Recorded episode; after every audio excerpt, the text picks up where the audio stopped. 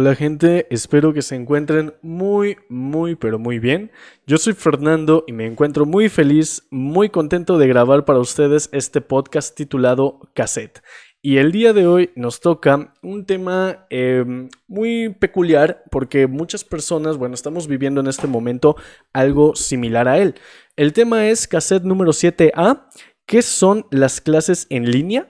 Y bueno, yo creo que la mayoría de los que estamos escuchando este podcast em, hemos tenido ya nuestras clases en línea, sobre todo por eh, la situación de salubridad que nos encontramos en este momento y pues que tenemos que estar en casa. Entonces, muchísimos alumnos, tanto de preescolar, primaria, secundaria, bachillerato, universidad, eh, pues están tomando ahora sus clases a través de línea, por medio de la computadora, a través de videollamada, con plataformas para entregar actividades, etc. ¿Ok? Pero ¿cómo, cómo es que surgen estas clases en línea? Bueno, primero que nada, eh, estas clases en línea como tal no surgen eh, desde el año pasado, desde que se inició con esto, sino más bien ya tiene años que se trata de alcanzar una educación con mayor expansión en todo México como tal.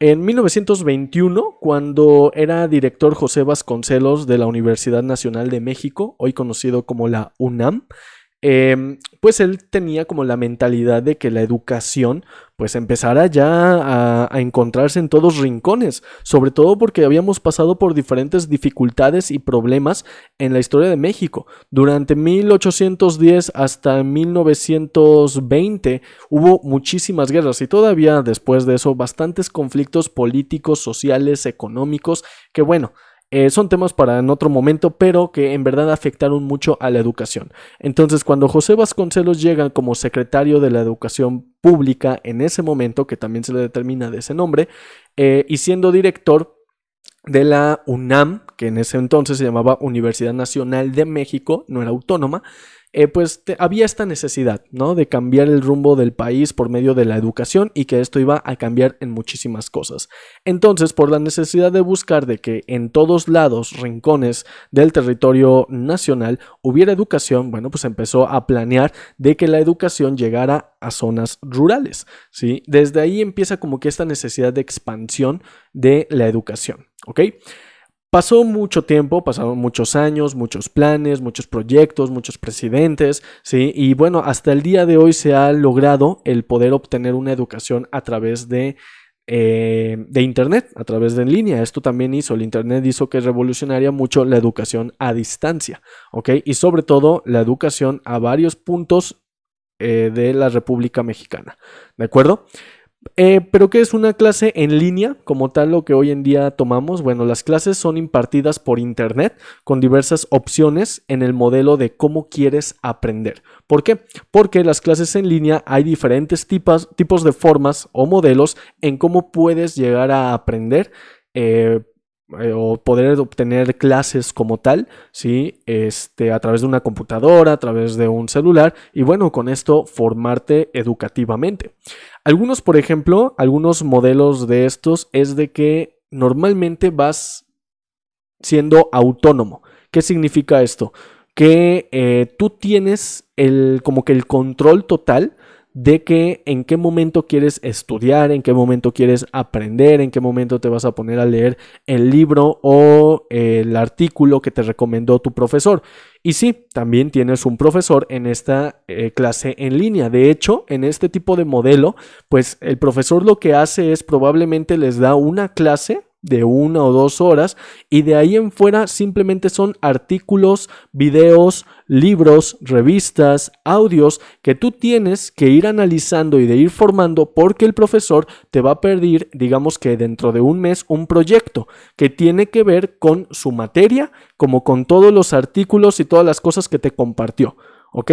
Esto hace que el alumno sea más autodidacta, que significa que estudie por sí mismo y es algo que se busca mucho en la educación en línea, se supone. Que de esta forma, bueno, pues el alumno tiene que ser eh, lo suficientemente capaz de eh, que en una mañana, en vez de realizar cualquier otro tipo de actividad, eh, se ponga a, a, agarrar un libro, se ponga a estudiar, empiece a realizar, digamos, algún informe, algún reporte sobre lo que leyó y que lo mande o que pueda ser calificado.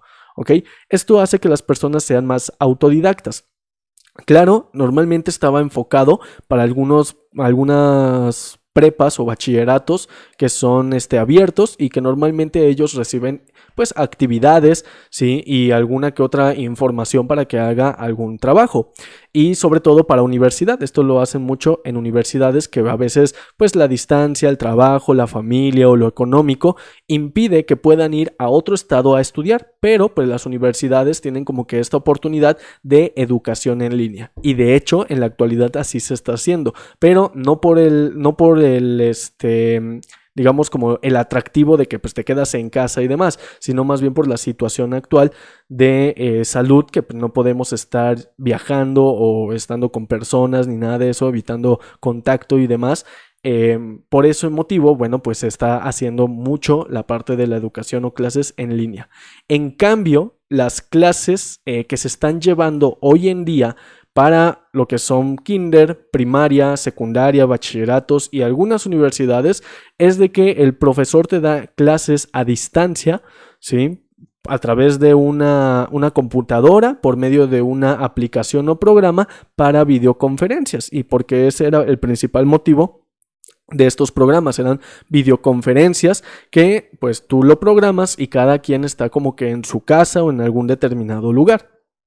Em, normalmente el profesor los invita a que entren como que a estas conferencias, eh, que entren para que, para que tengan su clase, les deja un trabajo y se trata de que sea lo más normal posible. La diferencia aquí es que es como si fueran clases en presenciales en nuestra aula. ¿Por qué?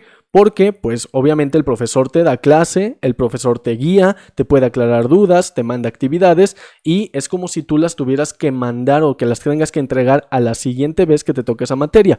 Pero ahora, en vez de mandarlas presencialmente, pues las tienes que subir a una plataforma para que el profesor te las entregue perdón, te las califique. Pero pues es una manera también como que adecuada de, de las clases en línea. Al fin y al cabo, su propósito es clases por medio de Internet. ¿Ok? Aquí sí no hace el alumno autodidacta, pero se supone que sí también debería de hacerlo, que el, que el, mismo alumno no solamente se quede con lo que le enseña el profesor, sino que también pues tenga la capacidad de leer por sí mismo y de estudiar por sí mismo sin necesidad de que un profesor le esté explicando a un 100%, ¿ok? Y bueno, ¿cuáles son las diferencias entre las clases presenciales, las que normalmente tomamos en aula, y las clases en línea? Son muchas, pero una de las grandes características, por ejemplo, es que la presencial tiene que ser dentro de una escuela una escuela oficial, que tenga su aula, que tenga su pizarrón, que tenga pupitres, que tenga el escritorio del profesor, y entonces el profesor va entrando para dar su clase, da su clase, se sale, entra otro, o hay escuelas donde los alumnos tienen que ir a determinadas aulas y ahí este, tomar su clase, ¿no? Eh, ese es en cuanto a las escuelas presenciales que todavía llegamos a tener hace un año aquí en México, ya que esto ya vamos para un dos meses de, de, de, de, este, de haber cumplido, ya de cumplir, perdón, un año de las clases en línea. Las clases en línea, por otra parte, son desde tu casa o cualquier lugar. Vuelvo a repetirlo. Obviamente, ahorita no es como que tomes clase en cualquier lugar porque se supone que debes de estar en tu casa tomando estas clases. No es como que te vas a esta, una cafetería, un restaurante o algo así a tomar tu clase porque pues ese no es el modelo el cual se trataba de seguir, ya que pues no se puede salir ni tener contacto con las personas. Em, por otra parte, las escuelas presenciales son de mucha interacción con otras personas.